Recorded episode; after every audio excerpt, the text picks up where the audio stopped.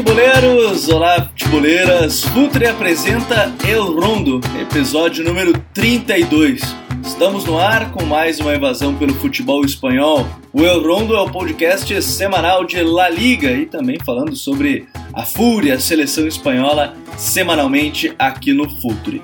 Nós chegamos com a força da Coach ID, o software para treinadores de excelência. Se você quiser saber mais informações, acesse futre, arroba, contato arroba futre.com.br. Futre Pro, departamento de análise de mercado do Futre, tá trabalhando pra caramba, a janela abre na próxima semana, trabalhando pra caramba nessa início de temporada de 2021, final de temporada de 2020. E se você quiser receber conteúdos exclusivos diariamente, faça parte do Future Club, conteúdo, comunidade e relacionamento por apenas 12 reais mensais. Você tem direito a textos exclusivos, nosso grupo de WhatsApp, onde tem discussão 24 horas sobre futebol, muitas dicas futeboleiras por lá, inclusive no apoia.se barra.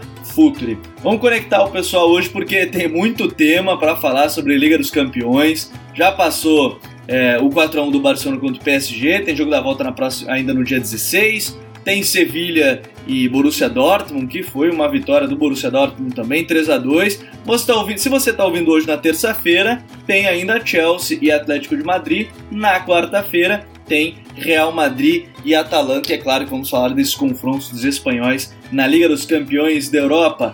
Para começar, Vinícius Dutra, tudo bem, Vini? Como é que tá? Tudo certo? Fala, Gabi, fala Smack, olá a todos, tudo certo? Estamos aí para poder falar do desempenho espanhol na, nas competições europeias, né, na Champions League.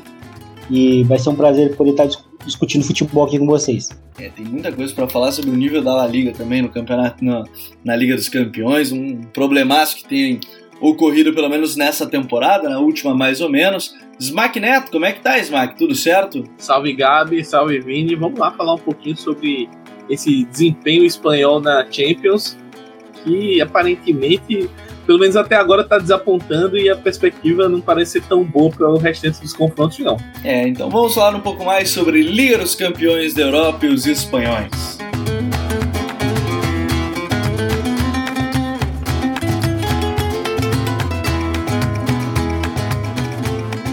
Como o Honda ele é um grande zicador, quando a gente falou das semifinais da Copa do Rei, dito e feito, né? O Sevilha foi lá fez 2 a 0 do Barcelona. A gente não falou mais profundamente do, dos jogos na prévia, naquele momento de Barcelona PSG, Sevilha e, e Borussia Dortmund, e hoje a gente vai falar dos confrontos já dessa semana e também algumas pequenas projeções que poderia acontecer para os confrontos de volta também, né, da, do dia 16 ainda de março, entre PSG e o próprio Barcelona e o Borussia Dortmund e Sevilha. Mas quero começar falando sobre o time que joga nessa terça-feira. Se você está ouvindo pela manhã, já na terça, antes das 5 da tarde, a bola não começou a rolar, é, jogo entre o Atlético de Madrid e a equipe do, do Chelsea, e talvez esse confronto seja onde as equipes vivem momentos mais equilibrados. É, não sei se exatamente essa é a palavra, porque ainda tem o Atalanta e Real Madrid. O Real Madrid vive um momento mais, mais conturbado, cheio de lesões. Por isso que eu vou começar por esse, esse Chelsea e Atlético de Madrid, Vini, que, ao meu ver, ainda mais com a chegada do Thomas Tuchel, são, são modelos que se encaixam, né? O, o Thomas vai querer ter muito a bola, vai atacar bastante pelos lados, a gente tem visto, visto isso na Premier League, e vai pegar um, um Atlético de Madrid diferente, né? Que tem defendido com linha de 5, atacaram com três zagueiros, um 3-4-2-1. Né? Então, é, esse confronto parece, por enquanto, ser o mais equilibrado dos espanhóis nesse momento da temporada, Vini. É, exatamente. Até porque o Chelsea, ele, ele vem de uma mudança de treinador, que eu acho que foi importante para o Chelsea é, respirar a temporada, conseguir é, conseguir renovar o, o, os ânimos, porque durante o, durante o sorteio era inevitável que a gente não falasse que o, que o Atlético de Madrid, até pelo momento que já vinha tendo lá atrás, ele não era o favorito, né? É, ainda se mantém para mim ainda o favorito do confronto, mas a distância ela realmente foi recortada, né? Hoje o Chelsea ele é um time que também além de, de, de do que ele pode ter a pode ter uma proposta de ter a bola, a, o, o Thomas Tuchel no ano passado com o PSG ele também demonstrou uma grande capacidade de ser versátil, porque se a gente for lembrar da postura do PSG na campanha que levou à, final da Champions, a gente viu um PSG que era, na verdade, muito reativo. Era o PSG quem era reativo e não, é, é, não os, os, seus adversários, né? Então ele teve esse entendimento para poder adequar o, o, melhor, o melhor sistema diante dos seus adversários. Então, também não me assustaria se ele buscasse novamente esse tipo de estratégia, até porque a gente está lidando com um Atlético de Madrid que também hoje em dia não está tão desconfortável tendo a bola, né? Justamente tendo esses vários sistemas, jogando, uh, jogando com, com, com, a bola, tem um sistema com três zagueiros, às vezes defende com 4-4-2 e ataca com, com, com três zagueiros. Então é um confronto que, para mim, tem tudo para ser interessantíssimo em termos táticos, né? E vamos ver como é que vai ser. Agora, nessa ideia, né, Smack, eu acho que esse confronto, olhando pela ótica do Atlético, é claro, a gente tem aí talvez a, a, grande oportunidade de ver qual é o nível de Luizito Soares numa equipe que tem ele como principal jogador, né? A gente falava muito do teto do Barcelona com o Luizito, que naquele momento é, Messi e Soares não estavam funcionando mais como dupla como funcionaram. Será que esse será a grande resposta do Soares no jogo contra o PSG? Que tem aí uma defesa geralmente jogando com três agora, mais recentemente, né? Rudiger, Aspilicueta e o, e o Thiago Silva. Será que pode ser aí esse jogo para o Soares desencantar na Europa nesse mata-mata finalmente, Asmac? Eu acho que é, é, uma boa oportunidade, né? Mas se a gente for pegar o recorte do, do Atlético na Liga, preocupa um pouco, né? A gente vem de uma semana aí que o Atlético perdeu de seis pontos disputados contra o Levante, ganhou um só. É, e coincidentemente, na Liga, isso está marcando a, a seca de gols, entre aspas, do Soares. Então, Soares não marca, o Atlético está perdendo pontos. Eu acho que é uma, um, um sinal de alerta importante que ao mesmo tempo mostra a, a, o quanto ele está sendo decisivo e importante nessa temporada para o Atlético, né? É uma oportunidade única.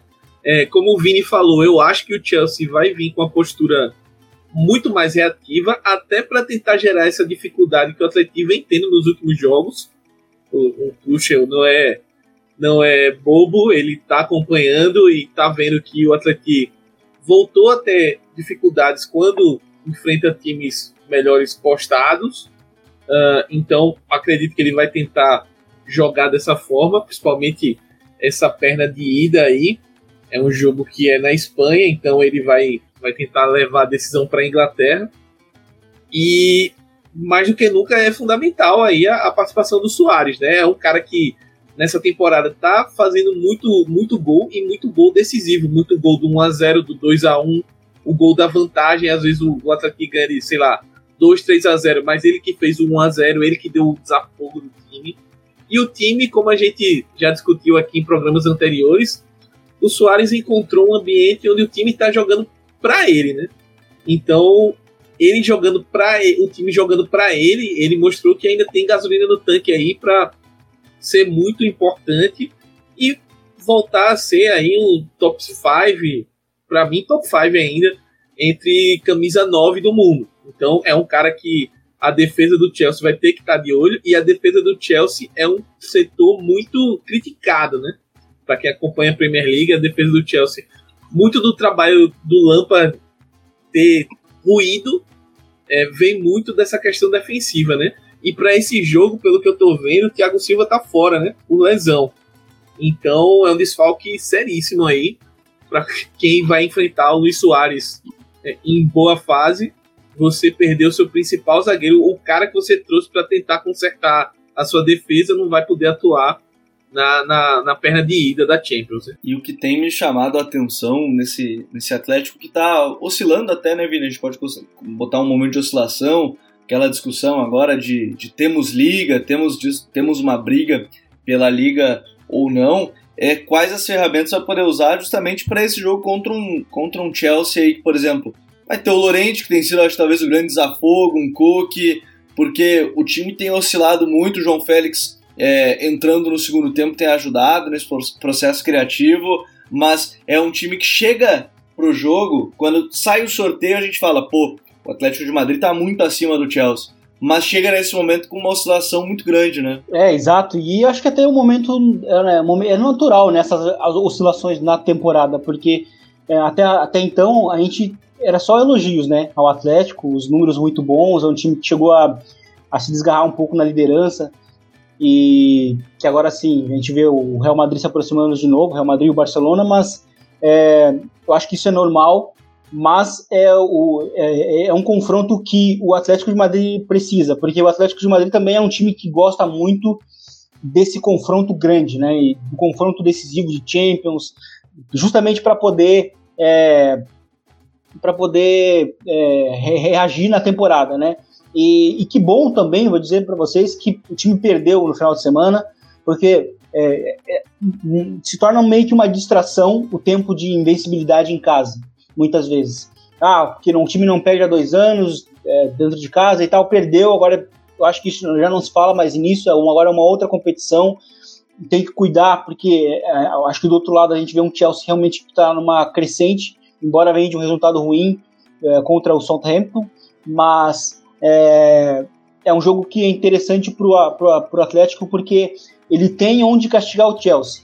O Chelsea é um time que tem realmente problemas defensivos e, e muitos dos, dos, dos, pontos altos do Atlético estão justamente no, no, também no, no, setor ofensivo. Então, o, Mar, o Marcos Lorente sendo, sendo esse cara do desafogo, sendo esse cara que é, consegue muitos desmarques é, né, uh, e, e, que consegue ser muito profundo, é um cara que consegue fazer cruzamentos dentro da, dentro da área, né?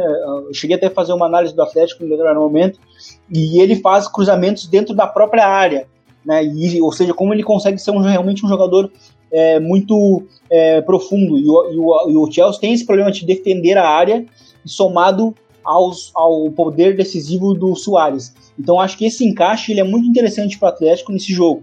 Acho que começar bem, é, não tomar um gol em casa pode ser bem importante. Eu acho que a gente vai ver, na minha opinião, uma postura mais reativa do Chelsea para esse jogo. O Chelsea tentando causar uma dúvida na cabeça do Atlético de Madrid, mas castigar o, Atlético, castigar o Chelsea onde ele, onde ele é muito vulnerável vai ser muito importante para o Cholo Simeone. E o Smack, onde é que o que, mais tem que cuidar esse time do Atlético pro jogo contra o Chelsea? Você para os jogos contra o Chelsea, na verdade, você imagina porque é, a gente tem aí talvez o Marcos Alonso como ala, um fantástico jogador, como lateral, sérios problemas para defender em, em, linha, né? Então, o Timo Werner, que tem alguns problemas na finalização, mas tem ido bem, Mason Mount. Onde é que o, o Atlético tem que cuidar mais para esses confrontos? Eu acho que, que o meio-campo do Chelsea é um meio-campo que é muito controlador e, e, consegue se impor muito se você deixar ele jogar, né? Uh, apesar do, do, do, aspecto ali que o Kanté é um cara mais marcador e tal, mas é um cara que consegue jogar bem com a bola. É, tem o Kovacic que está fazendo uma boa temporada de novo no Chelsea, é um cara bem regular, é um cara que foi até um pouco subestimado no Real Madrid por conta da concorrência que ele tinha com o Kroos, com o Modric, mas é um cara que entrega bem para o Chelsea. Uh, e, assim, é, é, bizarro falar isso, mas tem que ter cuidado com o Giroud, tá? Eu acho que é um cara forte, é um cara que no embate físico ele consegue entregar e no, num jogo direto que eu acho que o Chelsea pode apostar até por essa por essa probabilidade, digamos assim, de tentar fazer um jogo mais reativo, é um cara que pode ser chave, então vai depender muito da atuação do Felipe, é, do Hermoso, uh, o próprio Savic, enfim. Uh, acho que esse setor defensivo do Atlético que é muito bom, mas vai ter que, vai ter que cuidar um pouco desse, desse embate aí contra o Giroud. E, e, no meio campo é uma disputa aí, né? Uh, do lado do, do Atlético a gente vai ver o Kondogbia, o Saul, o Koke uh, batalhando contra o Kanté e o Kovacic. Acho que é um, um confronto para a gente ficar de olho aí e que o Simeone vai ter que observar bastante esse controle do meio de campo, até para não sofrer tanto e não correr risco de tomar gol. Acho que esse esse ponto que tu destacou, Gabi, é o mais importante assim, porque o gol fora na Champions vale muito, talvez até mais do que em outras competições que ele é utilizado. Assim, a gente vê muito confronto na Champions ser decidido por esses gols fora. E o Atleti sabe disso também e vai, vai tentar se prevenir contra isso. Agora, o negócio é o seguinte: é, esse jogo aí tem curiosidade também nessa terça. Mas eu vou abrir o microfone aqui para vocês, porque o jogo de quarta-feira é onde vocês podem falar, se lamentar. Tava todo mundo já chorando antes da gravação, dizendo que vai ser goleada para Atalanta. Eu já falei, é sempre assim com o Real Madrid e o, o Madrid acaba ganhando. Mas dessa vez, eu acho que, diferente dos outros momentos, Vini, ter 11 jogadores só do time principal entre os relacionados, porque tá todo mundo lesionado. Se eu não me engano, acho que eu vi a Tati Mantovani postando, eram 40% do elenco estava lesionado. Isso é uma diferença absurda que faz assim, para o momento do Madrid, né? Sim, principalmente porque o, o cara responsável por marcar os gols e também por produzir jogadas no terço final não também, né, também está entre os lesionados, né? Que é o Benzema. Então acho que a gente realmente fala, né? O Real Madrid com a relação que ele tem com a Champions, muitas vezes ele acaba é, se, se, se, se, escapando, né? Quando ele não é o favorito, tá com problema na temporada, tá em crise, mas se escapa, dá um jeito de desclassificar. Mas eu acho que nesse momento não, eu não vejo muita perspectiva, até porque é curioso porque durante o sorteio, é, no, no, no, dia do sorteio, né, a gente falava muito de uma Atalanta que estava em baixa na temporada, que não tinha engatado ainda aquele modo Atalanta e que vinha com aqueles problemas extra-campo do Papo Gomes, né? Que não estava jogando. Justamente no, no, durante o sorteio foi quando surgiu toda essa polêmica, né? Daí a gente falava assim: olha a sorte do Real Madrid na Champions, né? Vai pegar a Atalanta, mas o melhor jogador não vai jogar. Mas a Atalanta tem melhorado muito nos uns, uns dois meses para cá e tem vencido e convencido, tem atropelado como ela, como ela atropela nos jogos grandes contra os grandes italianos, contra os grandes também na Champions. E eu acho que a Atalanta é um time que não ela não perde a oportunidade, sabe? Ela é um time que já está inclusive tendo essa esse como eu posso dizer, essa experiência já de, de competições europeias nos últimos anos, jogando Europa League, jogando Champions. E eu acho que a Atalanta está se tornando um time pequeno, mas que está entendendo os momentos e as oportunidades. Então, assim, ela tá vendo um Real Madrid que tá exposto, o Real Madrid hoje está exposto, e que não vai ter o seu principal jogador no ataque, o jogador que marca os gols. E então acho que muito provavelmente a gente vai ver um Real Madrid novamente eliminado nas oitavas. Eu não vejo uma, uma perspectiva aqui e realmente para o Real Madrid conseguir se, se, se, livrar, a não ser que todo mundo volte no jogo da volta, o Real Madrid não perca de muito mas o cenário está propício para que a Atalanta consiga uma classificação para as quartas. Dramas. Dramas a gente está acostumado a ver aqui. Eu já fiz o meu quando o Messi estava para sair, aquela coisa toda. Então a gente tem que ter aquele momento meio dramático assim do, do Honda Smack. Porque é, é, é, complicado dizer, o Vini acho que trouxe um panorama legal, porque a Atalanta está bem, de fato, é, o Real está com diversos desfalques, mas será que nesse momento pode pesar alguma coisa de, de fato, esse peso histórico que o Real tem na Liga dos Campeões? Ou o Zidane, de fato, ele essa temporada ele perdeu a mão, tá dependendo muito do trio do meio ali, tá, tá segurando muito o rojão, né? Casemiro, Kroos e Modric. É que é difícil enfrentar esses três quando eles estão jogando bem. Se tivesse talvez um trabalho mais coerente, fosse ainda melhor, mas parece que esse ano ele perdeu a mão de vez, né, o Zidane. É, eu acho que assim, essa situação do Real Madrid, a gente vem falando aqui ao longo dos programas, sempre que a gente tem uma, uma oportunidade dentro da pauta de mencionar o Real Madrid, a gente já falou dessa relação do Zidane com, com o trabalho e o Zidane com os jovens e o quanto ele aposta no, na, naquela base que foi tricampeã da Champions entrega meio a chave do time para esses caras.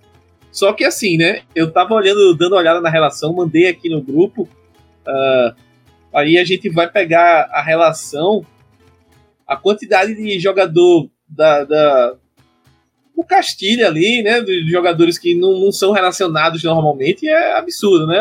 Tem o Altube no gol, o Xuxa, o Miguel na defesa, o Arribas, o Blanco e o Hugo Duro, assim. Isso para falar do, dos caras que foram relacionados, né?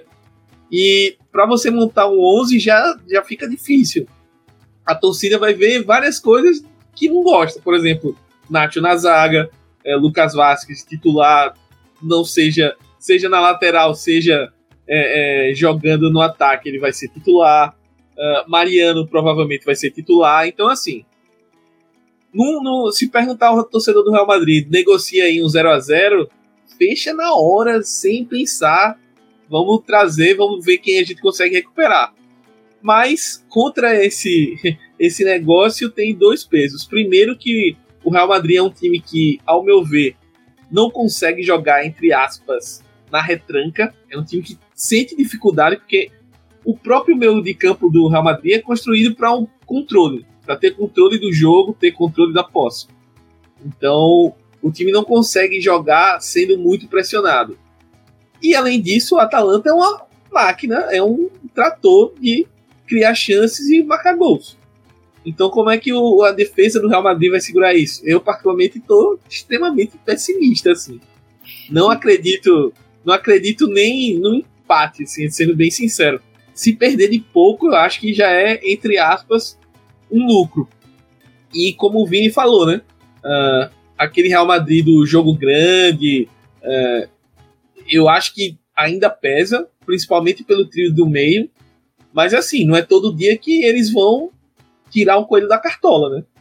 Uh, vai ter que contar demais com a atuação gigantesca ali do Modric, do Kroos, do Casemiro. contar com o dia do Vini Júnior inspirado. Tem que somar isso tudo. Um dia que o Courtois esteja fechando o gol. Todos. É, assim, somar tudo isso porque, uh, digamos que dê alguma coisa errada no plano. Você vai olhar pro banco e tem um monte de moleque. Não tem o que fazer. Eu tava brincando mais cedo hoje no grupo que o Real Madrid tá tão desfalcado que daqui a pouco vamos chamar o Raul do, do Castilha para completar o time, para ser auxiliar do Zidane e fazer alguma coisa, porque tá todo mundo no DM. Então, nesse cenário, eu acho que com o Real Madrid completo já seria uma eliminatória pau a pau no mínimo. Pelo Sim, que o time vem jogando. Com o time totalmente esfacelado, sem o Benzema, é, sem o Hazard, que tava. Que é o que o Vini fala, né? Ele não joga mal, mas ele não joga. Então, é. as poucas vezes que ele jogou, ele estava até apresentando bom futebol, mas voltou a se lesionar. Rodrigo fora. É, enfim, Sérgio Ramos fora, que é o pilar da defesa, então é o capitão. Cara, tu, com tudo isso é muito difícil você pedir pro torcedor do Real Madrid ter um mínimo de otimismo assim.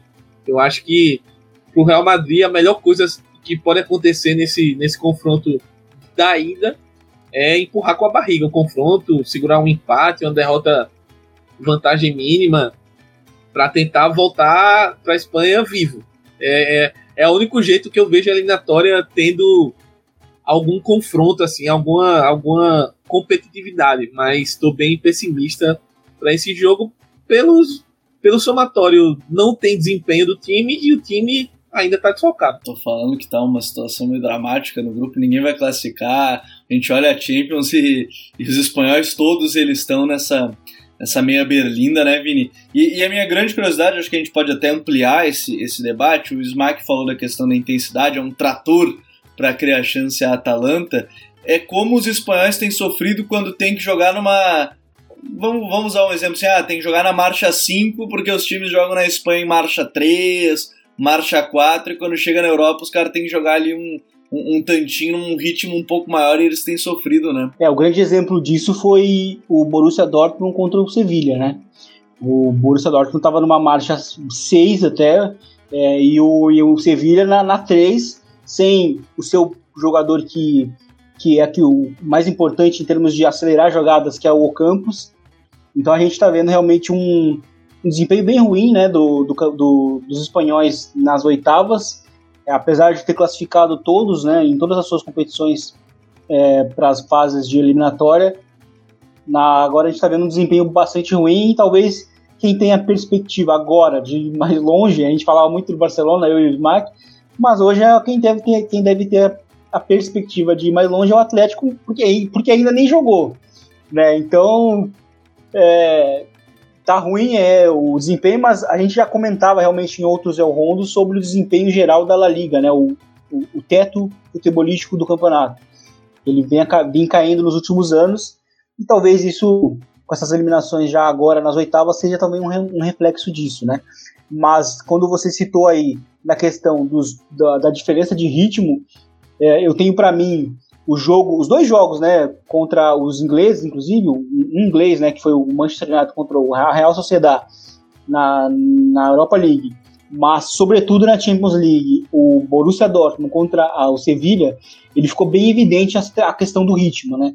E tanto que o Sevilla só conseguiu reagir quando tentou é, se aproximar em termos de fisicalidade ao Borussia Dortmund no segundo tempo, né? Então fica até uma espécie de, de reflexão para os espanhóis para tentar ter um pouco mais de, de, de, de, mudança de estilo também, né? Às vezes realmente o campeonato espanhol ele é muito disputado num ritmo mais baixo e isso talvez contra a Champions, na Champions, justamente nessa era, na era das pressões altas e da intensidade, pode acabar pesando contra. Só para abrir aquele parênteses básico, que é algo que a gente bate na tecla também aqui, um time mais físico não é necessariamente um bando de jogador monstrengo fisicamente, é um time que de fato é intenso. É ações mais rápidas, ações, reações, tudo. Eu acho que a gente sempre coloca, a gente bate nessa tecla muito porque parece que se tornou um, um senso comum quando eu falo, ah, tá, o time precisa de físico. Aí a gente fala, ah, não, precisa daquele fortão, aquela coisa. Não, não é isso que a gente está querendo dizer, mas às vezes parece que falta o ritmo mesmo, é, ação, reação, movimento, e, e isso tem sido um, um problema. Dá até para colocar nesse ponto aí o, o Sevilla e Borussia Dortmund, mas o PSG e Barça, o Smack, se a gente fosse projetar já o dia 16, o Barça não tem muito o que fazer no sentido de o jogo, o, o, time que foi escalado era o melhor que tinha à disposição como, não tinha muito mais o que fazer. Uh, vai ter que torcer, talvez encaixar melhor o jogo, uma leitura aqui melhor do jogo, algo nesse sentido, porque, de fato, quando a gente observa esses pontos é muito difícil, né? Ainda mais que tem que atacar pensando que tem que defender o Mbappé no espaço. E talvez o Neymar também, né? É, o Neymar tá trabalhando aí loucamente para voltar para esse confronto. Não sei nem se ele consegue, mas pode ser uma, uma, uma opção a mais, né? E a gente está observando o quanto o Barcelona tem dificuldade em correr para trás, em ter uma transição defensiva eficiente. O PSG explorou muito isso no, no primeiro jogo. E não vejo outro cenário para o Barcelona se ele quiser tirar uma diferença de quatro gols, basicamente, né? Porque perdeu 4 a 1 vai precisar fazer 4 a 0 para classificar. Então, para buscar isso aí, é, Oração. tem que ir para frente tem que ir para frente e tem que se expor, e quem vai se expor, uh, aí a gente vai voltar aos velhos problemas. Quem vai jogar na zaga, eu, é, Gabi pode até falar melhor, não tô acompanhando, mas eu acho que o Araújo não volta, né, ainda, pelo período que não, ele se lesionou, acho difícil. É. O Lenglet foi abduzido, tem aí o, o é. Piquet e um Titi não o dá Titi, nenhuma garantia física. O Titi vendeu a carreira dele para ser campeão do mundo, basicamente. A questão da lesão dele, infelizmente, em termos é, de longo prazo, acaba afetando o desempenho dele. Então, uma, uma defesa como essa, é, com o Busquets jogando o que não está jogando, e a gente não, não vê outros jogadores que possam atuar ali no lugar dele que concedam uma proteção melhor nessa transição defensiva. E o Barcelona vai seguir exposto, né? O PSG vai fazer o, Pochettino é muito esperto, muito bom. Ele vai dar o campo e vai tentar aproveitar disso da melhor forma. Acho muito difícil a situação do, do Barcelona em termos de Champions. E já dando um pitaco geral na temporada, acho que depois desse empate aí com o Cádiz, a temporada meio que foi pro saco, né? Porque a Copa do Rei tá difícil, Champions tá muito difícil e a, é, nem esse vacilo do Atlético, o time tá, tava numa sequência absurda de vitórias, mas voltou a tropeçar, né? Então a gente começa a questionar se vai passar em branco e as consequências disso. É, porque a gente discutiu no programa passado até a questão do, da reformulação, é, não muda a minha avaliação do trabalho do Kuma, mas é, eu não sou a torcida do Barcelona, né? Não sou o Barcelona, nesse sentido, até pela comparação com o Real Madrid, é um clube que passou um ano em branco, é crise, ninguém presta, tem que mudar tudo. Então, e a gente está num, num, período eleitoral em que isso é muito propício. Então vamos ver como é que que a, as estruturas se organizam no Barcelona numa temporada em que provavelmente o time deve passar em branco. Né? Eu acho que uh, tem coisas boas, muito boas para se tirar dessa temporada, mas a pressão vai ser muito grande em cima dos jogadores e, e do Kuma. Eu vou bater na tecla de que são 90 dias, mas já agora sem um presidente, né? Alguém cumprindo ali a função em meio adiamento de eleição, que foi um absurdo no meio de, de toda essa, essa situação, mas agora fica-se o aguardo da eleição, se vai se eleger o Laporta, Victor Fonte, Tony Freixa, quem é que seria o eleito, a princípio, ao que parece, vai ser de fato o Juan Laporta, que vai voltar à presidência é, do clube, e a gente vai ver os próximos passos aí de qual será essa, essa reformulação. Então, assim, e pra gente fechar, Vini, pensando em, em Dortmund e Sevilha nesse confronto ainda, esse é um confronto aberto. Em dois times aí que o, o 3 a 2 ali deu pelo menos uma, uma aliviada, mesmo com gol fora, né? Daí o, o Sevilha teria que fazer 2 a 0 a princípio, mas já é uma, uma aliviada, querendo ou não, para um confronto mais aberto. Sim. E esse foi o resultado mais impressionante, assim, por, pelo mau momento que vinha vindo o Dortmund. O Dortmund é um time que tá, não vai, não vai. É, tinha duas vitórias em uma quantidade absurda de jogos, acho que era oito ou nove. E, e, e foi para esse jogo contra o Sevilha, mas o encaixe, né, o cenário que o, que o Sevilha deu, ele foi propício, principalmente no, segundo, no primeiro tempo, né? Pro, pro, pro, pro resultado, né? Que poderia inclusive ter sido pior. Mas o segundo tempo ele acaba dando um, um norte pro, pro, pro Lopetegui em termos de ajustes, né? Em termos de do que ele pode fazer para poder em acelerar o jogo com os laterais, e aí no caso eles funcionando como alas, né? Até porque o Fernando meio que foi um zagueiro ali na, no segundo tempo, então eles funcionando como alas, eles podem compensar a ausência do Ocampos né? Porque eles aí conseguiram acelerar o jogo e aí o Sevilha conseguiu ser uma ameaça muito grande nos lados do campo e, aí, e cruzando bolas na área. O, o, Dortmund é um time que toma muito gol, é um time muito caótico, é um time que toma muito gol de bola parada. É, então, é, como é um time também que, assim como o Zumak falou do, do, da Atalanta, que é um time que é, não existe jogo em que ele vai tentar administrar um placar, ele vai tentar vencer, ele vai se abrir também e vai acabar tomando um gol. Então eu consigo ver um cenário lá, lá, no, lá na Alemanha de um jogo realmente bem aberto. Então eu acho que a, a classificação do Sevilla está bastante uh, real ainda, né? A, a, remontada ela existe, ela existe a possibilidade, partindo do princípio de que o Lopetegui pode novamente emular o que ele fez no segundo tempo, né? E que funcionou muito bem. Então buscando buscando acelerar o jogo com os, com os alas, cruzando muito a bola na área, bombardeando a bola na área, que é uma maneira do, do time buscar os gols. E aí, quem sabe, construir de novo um 3 a 2 né? Treinador a favor, e aí o jogo vai para prorrogação, e aí vamos ver como é que vai ser. Mas eu acho que o Sevilha tem a eliminatória bastante viva ainda, ao contrário do Barça. É, e como tem sido difícil a vida dos espanhóis. A gente gravou podcast falando sobre o nível da liga, quando todos classificaram, dava a impressão de que poderia se evoluir. A Liga Europa ainda tem o Granada aí com com a chance, né? Venceu o Napoli, a Real será tomou um, um sapecaço do Manchester United, isso a gente vai acompanhar nas próximas semanas aí o que vai acontecer com a Liga dos Campeões também a Liga Europa para o futebol espanhol. E nos próximos episódios a gente vai falar sobre outras equipes aí também na própria liga que a liga nesse momento, mas algumas coisas ainda é, lá na parte de cima da tabela, abrindo o campeonato, G4, próprio G6 aí com a, pensando em Liga Europa, as competições europeias que a gente vai falar nas próximas semanas. Smack, valeu por mais um, meu parceiro, e vamos acompanhar aí, hein?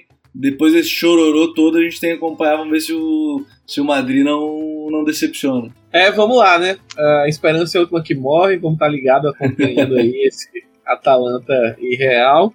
Do mais, queria convidar a galera também para acompanhar a liga e vou reforçar o meu fique de olho. Galera, vamos ficar de olho no Betis, viu? Betis está chegando, está em sétimo lugar, um ponto atrás do Villarreal aí, beliscando uma zona europeia. Canales está bem, Panda voltando a fazer gol.